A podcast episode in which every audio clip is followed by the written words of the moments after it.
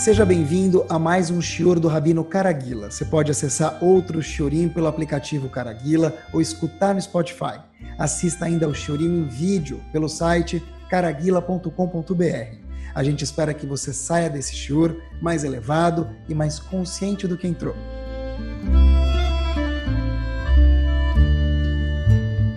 Muito boa noite. A gente vai falar de um tópico hoje que não é novo para ninguém.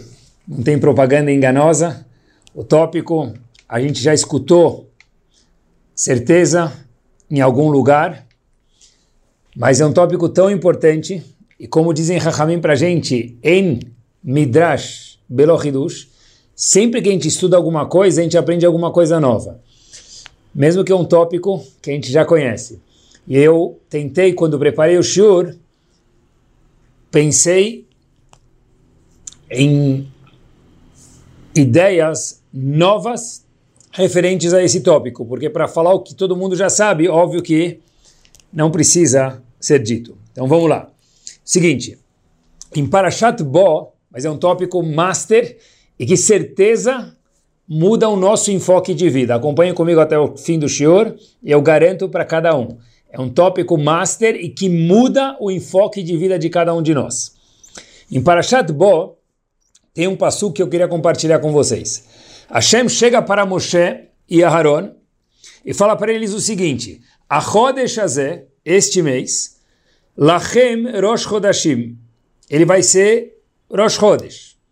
É o primeiro dia do mês, mas é mais do que isso. É o primeiro mês do ano. Diz o Passuk, terminando, Rishonu Lachem Lechotche Hashanah. Ou seja, esse mês que Hashem está falando para a gente, no caso aqui é o mês de Nissan, ele é o primeiro mês do ano. Quando a gente olha para a Torá Kedoshá, e ela conta para a gente, por exemplo, que as festas são no sétimo mês, Rosh Hashanah, é no sétimo mês, que é o mês de Tishrei. A Torá não fala para a gente mês de Tishrei, a Torá fala o sétimo mês. Mas espera aí, para eu saber quando é o sétimo mês, eu preciso saber quando é o primeiro mês, que é o ponto de referência. Então esse é o único passo que a gente tem, que conta pra gente na Torá Kedoshá qual que é o primeiro mês. O primeiro mês é Nissan. Daí por diante a gente sabe que se o terceiro mês tem alguma festa, é a partir de Nissan. Se o sétimo, oitavo mês ou mês que for tem qualquer festa, é a partir de Nissan. Daí nós sabemos calcular quando é cada uma das festas do calendário judaico inteiro. Qual que é o primeiro mês, mais uma vez? Nissan. Pergunta o Netziv, Rav Naftali Tzvi Yehuda Berlin, chefe de Yeshiva de Volozhin. Na obra dele sobre o Humash, uma pergunta power. Ele fala o seguinte, um minuto.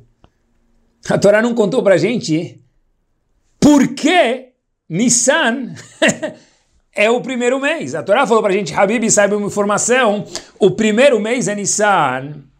Por quê? O que, que o primeiro, que, que Nissan tem para ser a cabeça dos meses do ano do calendário judaico?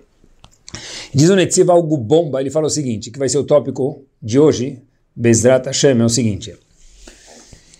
Já que em Nissan nós temos uma festa chamada Pesach, e acompanhe o que ele fala. E nessa festa, nós temos o Seder de Pesach, que não é o assunto da noite. Nós temos o Seder de Pesach, e o Seder de Pesach fala sobre assuntos ligados diretamente a Emuná, fé, confiança em Akadosh Baruch Hu. Isso faz com que o primeiro mês do ano seja Nissan. Ou seja, quando a Torá falou para a gente em Parashat Bo, Achodesh Hazeh Lachem Rosh Chodashim, Rishonu Lachem Hashanah. O primeiro mês do ano qual que é? Nissan. Mas por que é o primeiro mês do ano? Leavdil, na comparação, seria que o mês 3 em português é março. Por quê? Porque o primeiro é janeiro, é janeiro, fevereiro e março. Qual que é o primeiro mês do ano? Nissan. Por quê, diz o Netziv?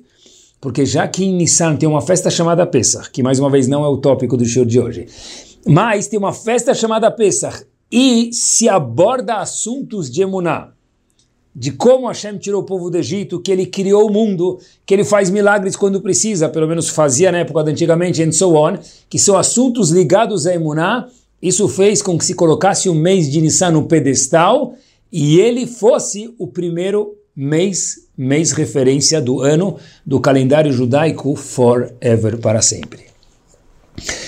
Daqui a gente vê quão importante é o conceito de emuná dentro dos prismas do olho de Hashem. Não é à toa que talvez a gente pode costurar junto com isso e dizer que o primeiro mandamento, como todo mundo conhece dos dez mandamentos, é Anohi Hashem Elokecha. Eu sou o seu Deus, que lhe tirei do Egito. Só que eu não sei se a gente já percebeu, coisas que são muito óbvias, passam batidas, eu não sei se a gente já percebeu alguma vez, Hashem estava se dirigindo a quem? Ao povo. Então Hashem deveria, a priori, ter dito Anohi Hashem Elokechem, eu sou Deus de vocês. E eu digo que estão aqui milhões no Har Sinai, quando deu os dez mandamentos. E diferente disso, o primeiro mandamento é Anohi Hashem Elokecha no singular. Por quê? Hashem está mostrando para a gente como, olha, você Eudi, você e Eudia, acham que eu coordeno o mundo? Está errado. Uhum. Escutaram certinho. Vou repetir. Está errado. Como assim? Hashem diz o seguinte, Hashem não coordena o mundo, Hashem Elokecha, singular, eu sou o seu Deus. Para cada pessoa e pessoa, Kadosh Baruch está dizendo para a gente, eu não coordeno o mundo. Eu coordeno cada um e um especificamente, mais ainda, como dizem Nehemim para a gente, quando se trata do povo Yehudi. Chamado em português, em hebraico, melhor dizendo, Ashgaha Pratit.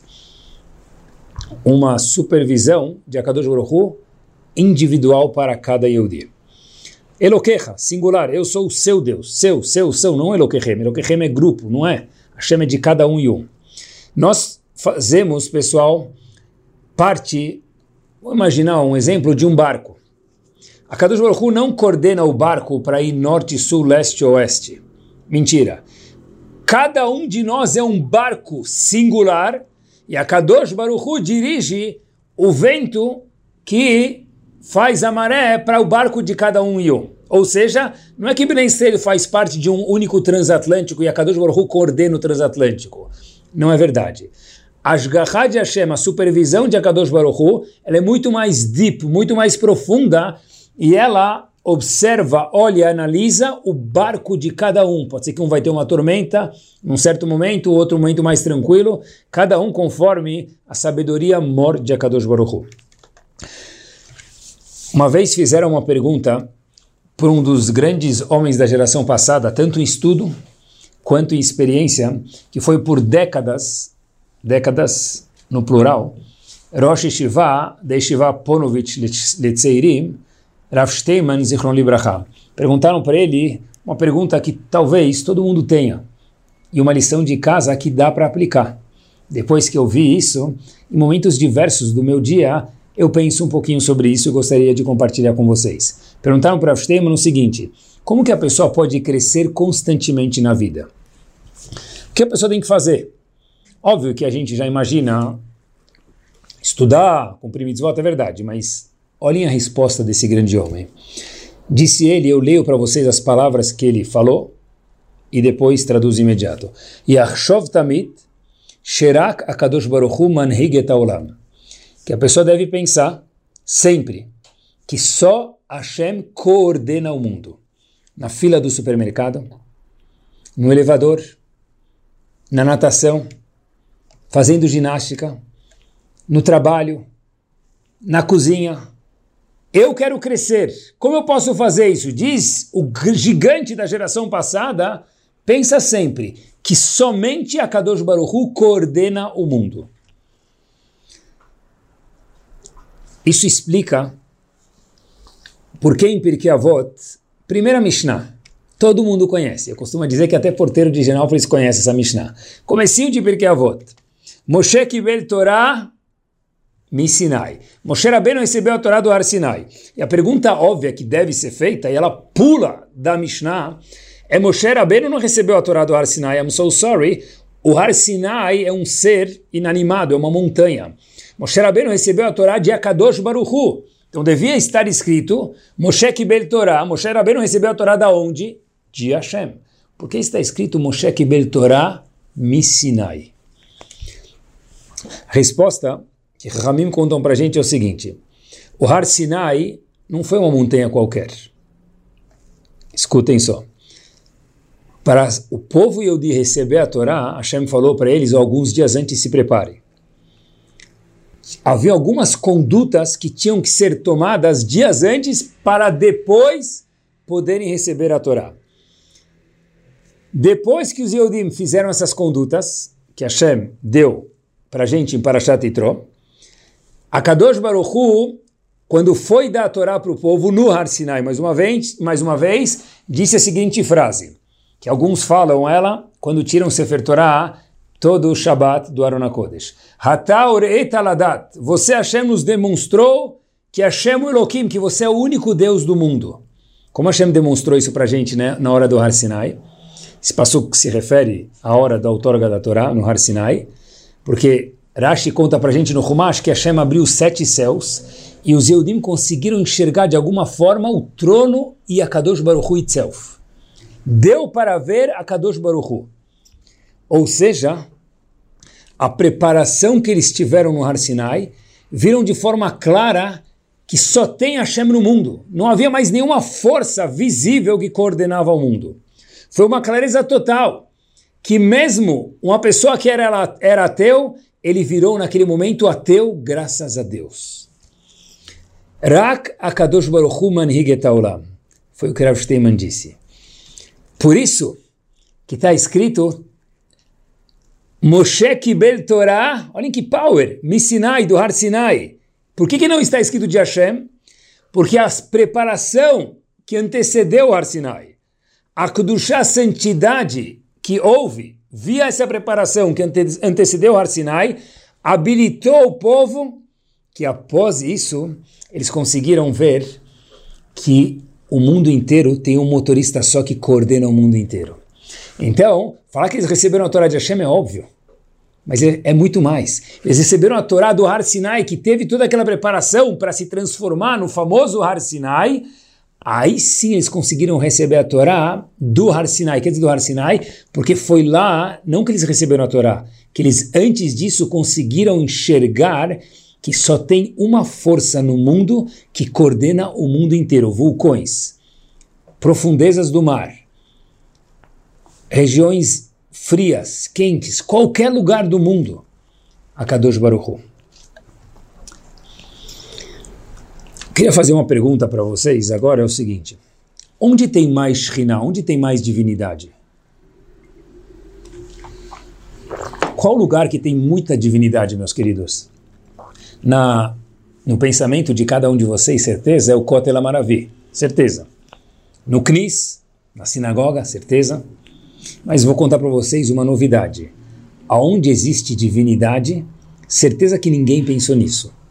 Fora o Kotel Maravi, óbvio, fora o Betacneset da sinagoga que tem santidade, mas novidade vem agora, ainda no nosso assunto. Tem uma passagem no Humash, em Parashat Vayechi, onde Yosef se encontra com seu pai Yaakov no fim de sua vida. No fim da vida de Yaakov, Yosef se encontra com seu pai Yaakov. E lá está escrito que ele se prostou, Yaakov se, estava doente, e ele se prostou para a própria cama dele, ele se inclinou referente à cama dele, um pouquinho assim, para onde estava a cabeça dele. Rashi diz para a gente, por que, que ele fez assim, deu um movimento de se curvar para a cama dele próprio, Yaakov, que estava doente mais uma vez, diz Rashi, Rashi fala porque a Shekhinah está acima da cabeça de uma pessoa que está enferma. E Yaakov estava doente, muito de idade naquela época, então ele sabia que tinha Shekhinah lá, tinha divindade, ele se curvou. Agora a pergunta que se faz é por quê? Por que a Shekhinah está em cima da cabeça de um doente? Que ela está no Kotel Maravi, make sense? que ele está no Betacneset, no Knis, make sense. Agora, Minuen Lauen, da onde por onde, e a gente nunca ia imaginar isso, que a Shekhinah, a divindade, está acima da cabeça de um enfermo. Por quê? Qual que é a lógica racional? Seria talvez dizer, meus queridos, que a Shekhinah se encontra em Manhattan, Fifth Street, que a Shekhinah se encontra no centro de São Paulo. Por quê? Por que, que está acima da cabeça de uma pessoa que está doente? O que, que tem lá? Ravolbe tem um livro sobre o Humash e lá ele explica algo show. Diz o seguinte, a proximidade que a Kadosh Baruchu está de cada um de nós, isso mesmo, nós, no século 21, é inversamente proporcional a quanto a pessoa sente que as coisas dependem dele. Vou repetir, porque essa frase a gente tem que lembrar para sempre. A proximidade que a Kadosh Baruchu, queridos, tem de cada um de nós, ela é inversamente proporcional a quanto cada um de nós sente que a situação depende de nós. E como isso responde? Referente a porque a Shekhinah está em cima da cabeça da pessoa doente? Simples, demais. porque a pessoa quando está doente, lo aleno, longe de nós, ela está fraca. Pode ser até um, uma febre, só fica fraca, fica acamado. A pessoa não consegue agir, trabalhar, fazer desfilar, conversar, ele fica fraco, tem que dormir horas e horas, o dia quase inteiro dormindo essa pessoa tem a Kadosh Baruch acima da cabeça dele. Por quê? A Kadosh Baruch está 220 volts acima da cabeça da pessoa. Olhem que power. Por quê? Porque, meus queridos, olhem que master. Porque essa pessoa sabe que ela não tem habilidade de fazer absolutamente nada agora. Opa! Você sabe que está tudo nas minhas mãos. Maiúsculo, a Kadosh Baruch dizendo, estou contigo e não abro, diz Hashem. Ah! proporção que a Kadosh Baruchu está com cada um de nós, ela é inversamente proporcional a quanto nós participamos do cenário. Óbvio que, lo aleno, a pessoa não precisa ficar doente para ter a com ele. Mas quanto menos eu entendo que eu dirijo o mundo, a minha vida, mais a Kadosh Baruchu participa da minha vida. E o contrário também é verdadeiro. Isso responde uma coisa muito interessante. Está escrito, mais uma novidade para cada um de nós, que Bezrat Hashem não seja prática. Uma pessoa que ela está doente, a tefilá da própria pessoa vale mais que a tefilá de outras pessoas por ela. Óbvio que outros podem fazer tefilá por ela e certeza que é reset. Mas a tefilá do próprio rolê, da própria pessoa que está enferma, ela vale mais do que a tefilá de outras pessoas. E a pergunta é, why? por quê? A resposta deve ser a mesma ideia. Porque a pessoa, quando ela está acamada, ela sabe que outras pessoas estão ligando para o médico, resolvendo se tem outro médico, outro procedimento, outro remédio, ou o que for. Mas a própria pessoa não tem muita chance de fazer tanta coisa porque ela está fraca. Ah, opa! Se você, fulano ou fulano, está fraco, você sabe que você não tem muito o que fazer. Aí sim a sua tefilá vale mais do que todo mundo, porque você entende que depende tudo, única e exclusivamente, de Akadosh Baruch. Maravilhoso. Olhem como tudo entra e costura de uma forma maravilhosa. Um passo adiante. Yitzhak, segundo o patriarca, casou-se com Rivka. Sem filhos. Não tiveram filhos. Sério? Uhum. Cinco 10, 15, 20 anos sem filhos. Imagina o sofrimento. Torá Kudoshá conta pra gente que Yitzhak e Rivka decidiram um dia em especial Yom HaTfilah. Vamos fazer Tfilah. Fizeram Tfilah, Yitzhak e Rivka, e a Torá conta pra gente que Hashem respondeu a Tfilah dos dois, somadas, a tefilá de ambos, mas teve uma tefilá que fez o sininho balançar lá em cima e eles terem um filho, no caso, Yaakov e Esav. Qual tefilá que balançou o sininho? A tefilá de Yaakov, a tefilá de Yitzhak, sorry, ou de Rivka? Obviamente, que aparentemente a gente diria que foi a tefilá de quem? De Rivka. Por quê? Porque Rivka era Baal Tshuva. Para ela foi um esforço gigante apesar de ter um pai malvado, mudar o caminho, mudar o curso de vida. Mas a Torá conta para gente que Hashem respondeu a tefilá dele e não dela. Óbvio que a tefila dela se somou à equação, mas o que chacoalhou o Shamayim para que eles tivessem um filho e mudasse o curso da natureza foi a tefila de Tzchak e não de Rivka. A pergunta é, por quê? O que que Tzchak tem que eu, Rivka, não tenho? A gente teve uma das yeshivot, no mundo yeshivot, das yeshivot da Europa, é chamado Kelem. Aí, o Alter de Kelem, o chefe de yeshiva de Kelem, disse o seguinte, Yitzhak sabia que ele era o herdeiro de Avram Avinu. O pai dele, Avram Avinu, era o primeiro homem da Forbes. Físico, monetário, mas espiritual também. Se Yitzhak era o homem, o primeiro homem, era o herdeiro, filho do maior homem da Forbes espiritual, ele ficar não tinha ninguém. Agora um minutinho, diz Walter de Kellen para Yitzhak rezar das profundezas do seu coração. Como que se ele fosse edificar? Esquecendo, tentando se desvincular que o pai dele era Avram Avinu. E ele já tem connections com Hashem. Uau!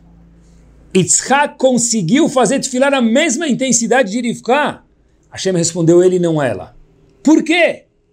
Resposta é, o que fez balançar o sininho lá em cima e mudar o curso da natureza que era a proposta para eles não terem filhos, e aí sim ter filhos é o quê?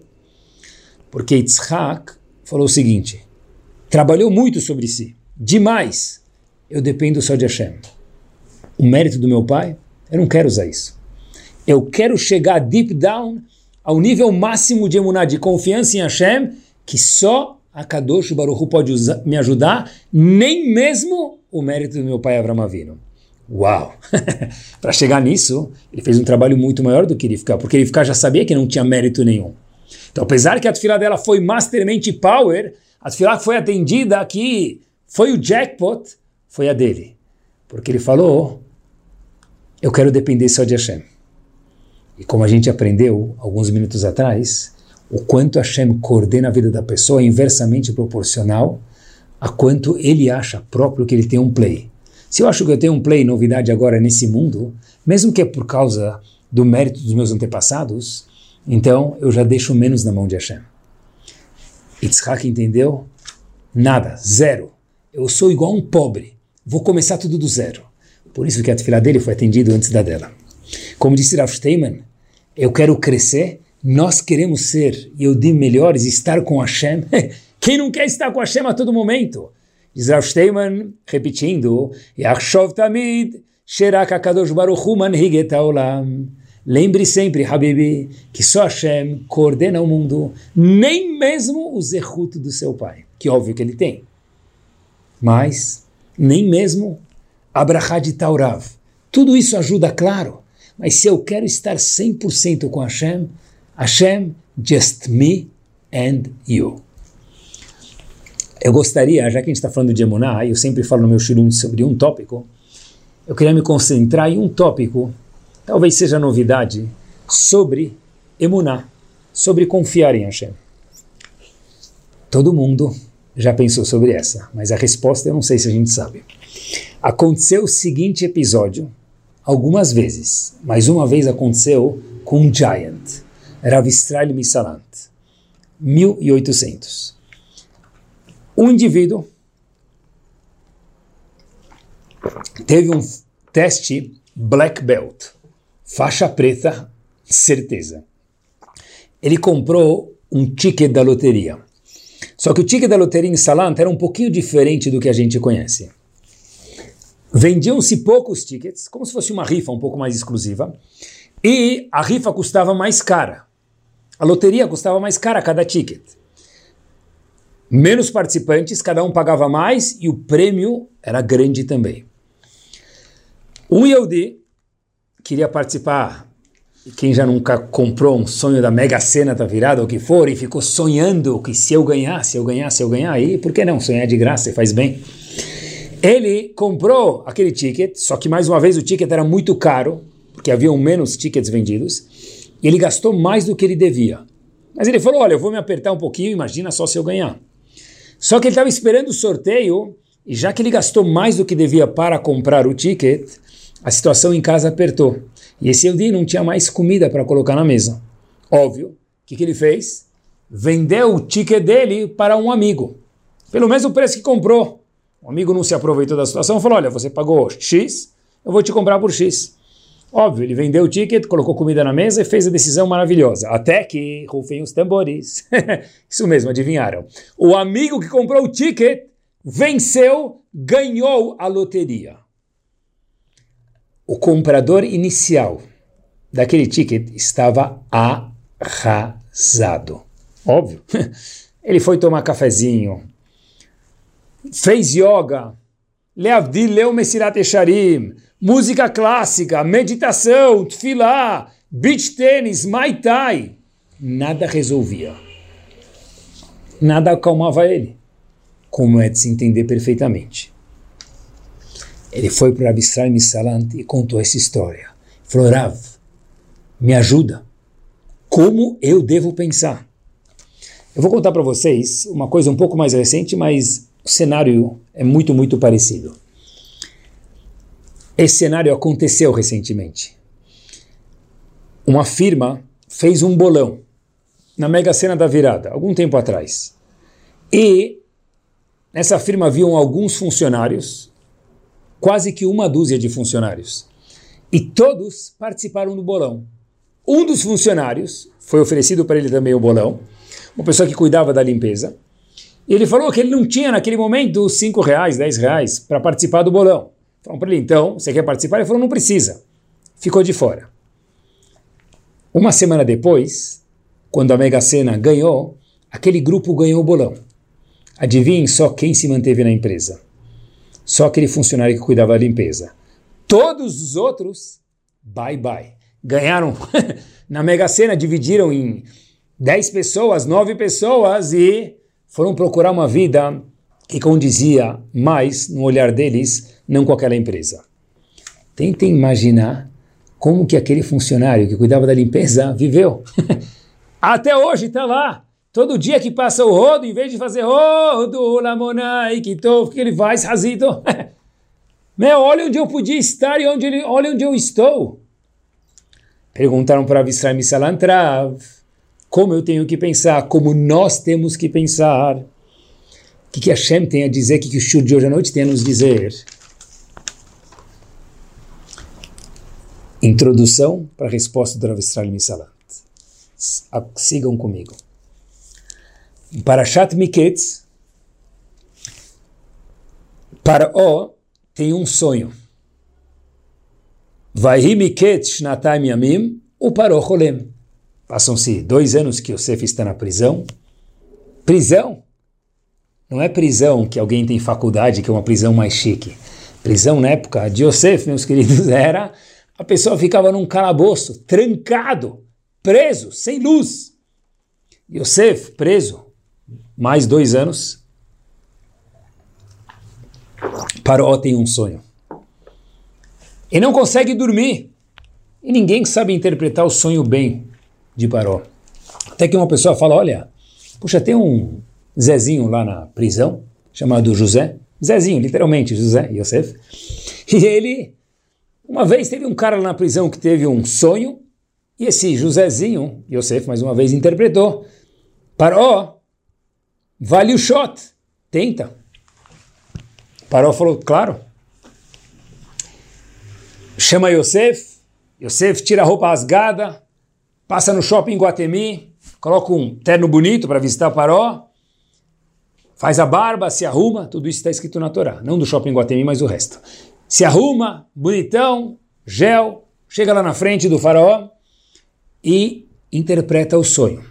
Paró ama ele para sempre e falou, Habibi, daqui para frente você vai ser o novo Jeff Bezos, dono da Amazon, Vice President of Egypt. Eu não vou fazer nada. Tudo vai ser decidido por você, Yosef.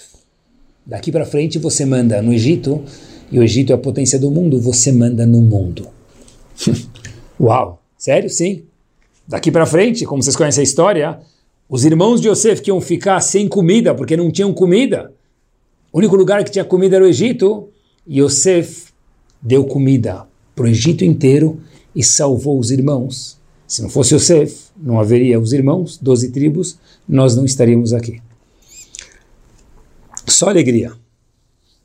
Ou seja, cada vez que Yosef, e quando a gente lê a história, via o Paró, ele provavelmente falava para o Paró, Allahu Akbar, Paró, se não fosse você, eu estaria no poço até hoje, Habibi. Seu sonhou, interpretei o sonho, minha vida mudou. É, assim a gente lê o Passuk até o shur de hoje. De hoje para frente, nós juntos vamos colocar o óculos 3D da Torá Kudoshá e a gente vai ler o Passuk um pouco diferente. Diz o Midrash sobre esse episódio, Vaihi Miketz Shnatayim Yamim, depois de dois anos. Paró sonha, e para sorte de Yosef ele sonha e sai da prisão.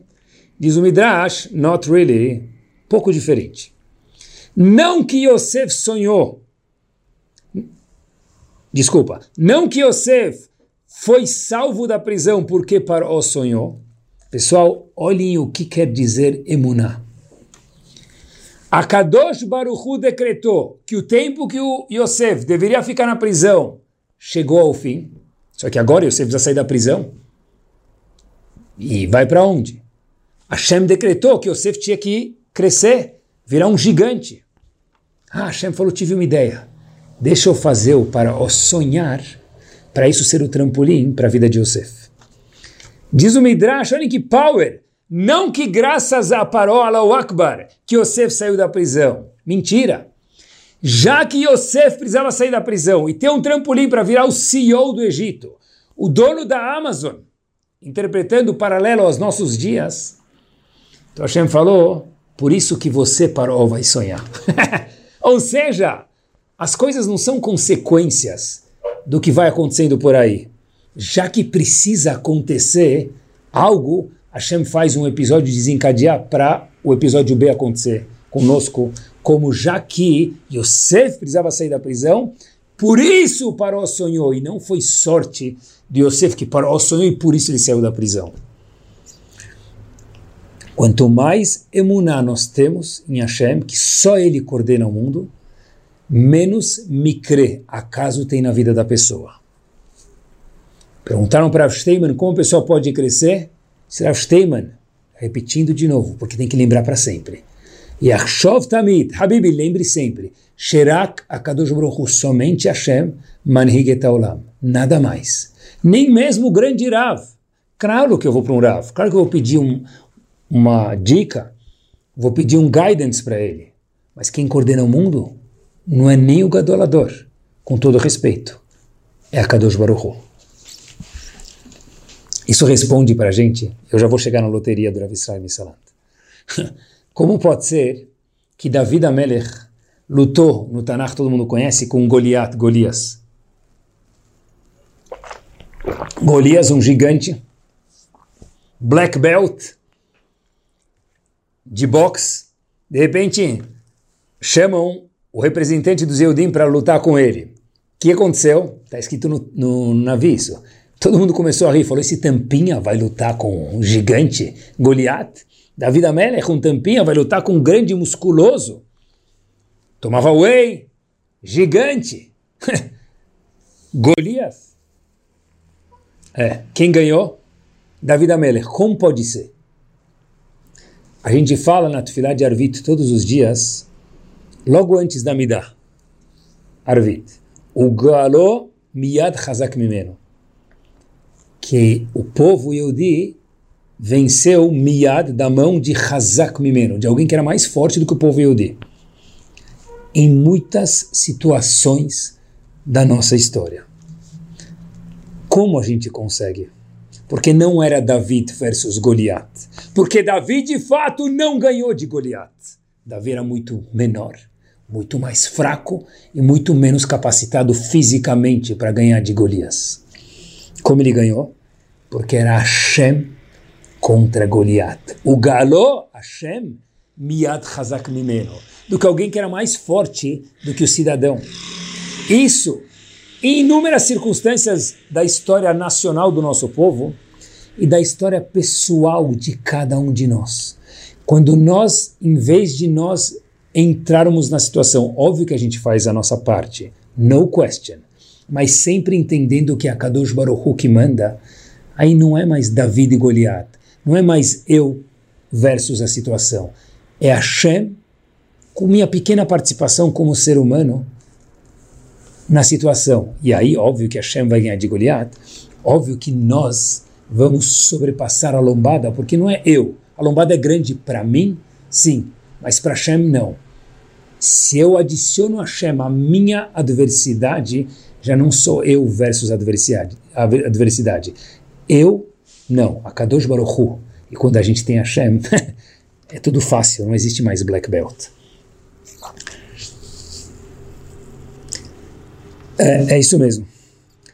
Quando a pessoa está no trânsito e de repente o semáforo abre e a pessoa da frente bobeou. Tem um carro na nossa frente, óbvio que ele estava no celular, no question, mexendo no celular. Mas até ele acordar e soltar o celular, ele passa, e óbvio, todo mundo já passou por isso, o semáforo fecha na nossa frente e a gente não passa. Em vez da pessoa buzinar, porque já não adianta mais nada, ou bater no volante e falar uft, ele só não andou porque eu precisava ficar nesse semáforo mais uma vez. Olhem a diferença de uma dimensão, de uma situação simplex. Não sou eu, é Hashem.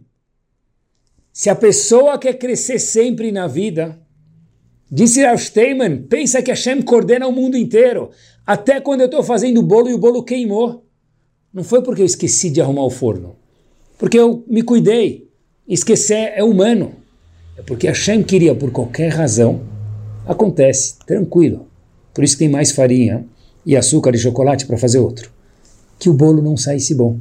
Porque Hashem queria ver, peraí, quem coordena o mundo? Ela ou eu? Ele, motorista ou eu? Comprei uma passagem e fechou o aeroporto. Hum, que azar, justo agora. É chato. A pessoa pode ter o sentimento. Mas se a pessoa está trabalhando o nível dele de emuná, Hashem falou para mim, não, pronto. Imagina se a gente conseguisse chegar a esse nível de colocar os óculos 3D e entender, não que fechou o aeroporto. Não. Hashem falou, agora não é hora de você viajar. Talvez amanhã, sim. Agora podemos voltar para o grande Rav Israel Salat. E aí? Vendi o ticket da loteria. Ele ganhou e eu não. Eu não consigo dormir. Rangendo os dentes. No outro cenário que a gente mencionou, eu não participei do bolão da empresa. Todo mundo está agora, não sei se na Suíça esquiando ou passeando, ou em Miami, ou qualquer outro local paradisíaco, e eu estou ainda aqui com um rodo na mão, varrendo a empresa. Como que a gente tem que olhar para essa situação? Para tudo a Torá tem uma resposta. Diz Rav Salant, escutem queridos, olhem que bomba. Não é o número da loteria que ganha, mas sim a pessoa que comprou o número. Uhum, isso mesmo. Às vezes a pessoa vai jogar na Mega Sena e ele começa a fazer cálculos de Gematriot, 53, 25, 55, 18, né? E daí por diante, cada um com o número dele. Fala, ah, ganhei porque foi esse número. É o dia de, de, de não sei o quê, com, com Moshe Rabbeinu, com Mashiach. Com... Habibi, não é o número, é a pessoa. Se a Kadosh Baruch Hu acha que é bom para essa pessoa ganhar, e Hashem ama cada um de nós, ele sabe só ele o que é melhor, a pessoa vai ganhar independente do número que ele jogar. Ele pode fazer um quick pick lá na hora. Falar para a moça da Mega Sena que número. Vai no aleatório. Por quê? Porque não muda. Sravisami Salant Habibi, quando você vendeu o ticket para ele, aí ganhou. Se tivesse com você, não ia ganhar. Por quê? Porque não era para você ganhar o ticket. Uau! Precisa ter uma emuná black belt para isso. É, mas é bom saber o que a Hashem espera da gente para a gente caminhar, para chegar a Bezat Hashem. E a gente chega. Todo o dia é maravilhoso. Até os 120 anos e cada vez um pouco mais. E Arshov Tamid, pensar sempre. Sheraka Kadosh Baruch Hu Olam, só Hashem coordena o mundo. Fazendo bolo de chocolate, fechando o negócio, câmbio do dólar. Elevador que não chega, elevador que chega na hora. Coisas boas também, Hashem. Tudo é maravilhoso. É de Hashem. Na nossa fase final do Shiur, últimos minutos, uma vez, Rav Matitiel Salomon contou que ele escutou do grande Rav Chaim Shmulevitz, de Yeshiva de Mir. E Rav Chaim Shmulevitz contou como que ele próprio, Rav Chaim Shmulevitz, passou pelas situações muito difíceis, maiusculamente muito difíceis, da Segunda Guerra Mundial, sem balançar a imuna dele. Rav Chaim Shmulevitz virou Rav Matitiel Salomon e contou como ele próprio, Rav Shmulevitz, mais uma vez, passou por aqueles momentos dificílimos, sem chacoalhar, sem ter turbulências na emuná dele. Pessoal, quando a gente vai visitar os campos, a gente vai comendo, não lá dentro por respeito, mas já tomou café, ônibus com ar-condicionado, hotel cinco estrelas, guia. Eles moraram anos. Cada dia era um milênio lá dentro. Que situações horrendas eles viram. Como é possível que alguém saiu de lá abraçado com a Kadosh Baruch Hu? Srav Hamid Shmolevitz o seguinte, pessoal, olhem o que quer dizer emuná. Eu e todo mundo, a gente não podia cumprir sequer uma mitzvah lá dentro. Por quê? Porque a supervisão de Sirav Chaim Shmolevitz, tudo isso para Matitiel Salomon, Shlita, era inimaginável os limites. Eles olhavam para a gente tudo. Se alguém mexesse os lábios e um nazista suspeitasse, ele fuzilava a pessoa na hora. A gente não podia fazer uma palavra. Nada com Hashem. Muito difícil. Tfili, Sidur, muito difícil. Mas tinha uma mitzvah que eles não tiravam da gente. Diferente do que vocês devem estar imaginando agora. Mas escutem, aprendam uma vez por mês, tinha um objeto de mitzvah que aparecia para a gente. E Rav Salomão perguntou para ele que objeto que aparece uma vez por mês? Um tefilim? Um sidur? Que objeto aparece uma vez por mês? Que os nazistas não conseguem tirar? Será Chaim Shmulevitz? A lua. Porque eles tentaram, mas não conseguiram tirar a lua, nem roubar a lua, nem queimar a lua nos, nas câmeras de gás. Cada vez que a gente via a lua, a gente lembrava que tinha algo chamado Birkat Levaná. E a gente conseguia se juntar no meio da noite. Porque a lua, a é feita à noite. E a gente falava que Hashem é Mechadesh Chodashim, que a Kadosh Baruchu próprio renova os meses. Isso segurou durante todo o tempo que eu, Rav Chaim Shmulevitz, estava lá contando ele, a minha emuná. Como? Porque eu entendi. Eu falei essas palavras com a maior convicção do mundo, trabalhando sobre a minha pessoa, que a Baruch até Hashem mehadesh chodashim, que Hashem que renova cada mês. E vai ter algum mês que ele vai renovar, e Bezat Hashem, quando ele achar correto, vai nos tirar daqui. E saiu de lá. Meus queridos, entre parênteses, uau! Se um homem desse sobreviveu com essa mitzvah, como que nós podemos deixar Brikat Levaná passar desapercebido? A gente pode descer embaixo do prédio, na sinagoga, depois de Arvit, fazer Brikat Levaná. Que mitzvah poderosa! Foi a única mitzvah que não conseguiram tirar da gente nos campos de concentração. Quem vive com Hashem, até nas situações mais adversas, ele encontra Hashem e não somente encontra Hashem, ele abraça Kadosh Baruch como nunca mais, porque eu só tenho você na minha vida, Kadosh Baruch E a gente finaliza com a seguinte história, meus queridos. Um jovem na Inglaterra chegou para o seu Rav e contou para ele o seguinte: Rav, eu sei que Hashem me ama. História verídica. E esse Rav falou para ele, mas da onde você sabe? Ele falou assim: Eu vou contar para você uma história que aconteceu comigo. E com ela a gente finaliza o shiur. Toda quinta eu participava de um coro e participo de um coro musical. E para eu ir da minha casa para esse coro musical, eu vou de trem. E o trem saía pontualmente da estação às nove da manhã. Se eu chegasse nove e um, eu perdi. Tinha que sempre chegar com antecedência. Uma vez, eu cheguei mais cedo na estação, eu olhei para o meu relógio, eram oito e meia da manhã, meia hora de antecedência. Comprei o ticket, coloquei no bolso, e já que eu vi que era oito e meia, eu fui tomar um café da manhã. Eu descansei um pouquinho, eu olho para o meu relógio, tranquilo, ainda não chegou a hora. De repente eu escuto uma explosão, disse esse jovem, tudo isso contando para o em Londres. Não sei se vocês lembram, alguns anos atrás fizeram um ataque, um atentado em trens em Londres. Era esse trem. E aí eu fiquei desesperado por ver aquela cena, por ser um jovem, e comecei a pensar o que, que meus pais devem estar pensando agora. eu logo fui ligar para minha casa, mas depois da explosão não dava nem para ligar para casa, porque os postes caíram, a conexão se terminou. Sem linha, eu voltei para casa o mais rápido que eu consegui a pé. Meus pais, quando olharam para mim, me beliscaram para ver se era verdade.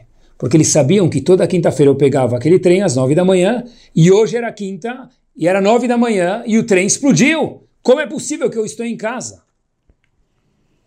Olha, eu falei para os meus pais, muito simples.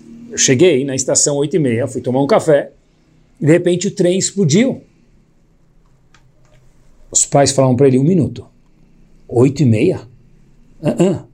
O trem saiu às nove e logo depois que ele sai da estação, ele explode. O menino fala, desculpa, Abaíma, com todo respeito, era oito e meia no meu relógio, eu vi. E os pais perguntam para o filho, um minutinho, e que horas são agora? O menino olha e fala, agora? São oito e meia! Os pais falam, como assim? O menino entendeu que o relógio havia parado. Por isso, eu peguei meu café. História de arrepiar. Por isso, eu fui ler algum livreto que eu tinha na mão. Por isso, eu não entrei no trem. E por isso que eu estou aqui hoje contando essa história, disse esse menino, pro Raf. E ele disse, e não é que Hashem me ama mesmo? O Raf falou para ele, posso ver o seu relógio? E o menino não conseguia tirar o relógio da mão, falou, claro que pode. E o Rav olhou para o relógio, e o relógio ainda marcava oito e meia. E o menino disse, e com isso nós terminamos, cada vez que eu olho para o meu relógio, e eu olho ele marcando oito e meia, eu lembro, Sherakhu Manhig Olam. Nas palavras do Steinman, somente a Kadosh Baruch Hu coordena o mundo. Não foi que o relógio parou e eu fui salvo. Já que eu devia ser salvo, via isso, a Kadosh Baruch Hu fez um milagre e parou o meu relógio. Que Bezerra Hashem Kadosh Baruch Hu possa estar com cada um de nós. Aonde? Aonde a gente permitir. Yachshov Tamid, Shiraka Kadosh Baruch Hu manhig et olam. Somente Hashem coordena o mundo. No elevador, na cozinha, no business, nas férias, no avião, aonde for. Quem permite Hashem entrar, mora abraçado com o Kadosh Baruch Hu. Semana maravilhosa e um abraço caloroso de Akadosh Baruchu para cada um de nós. Muito boa noite.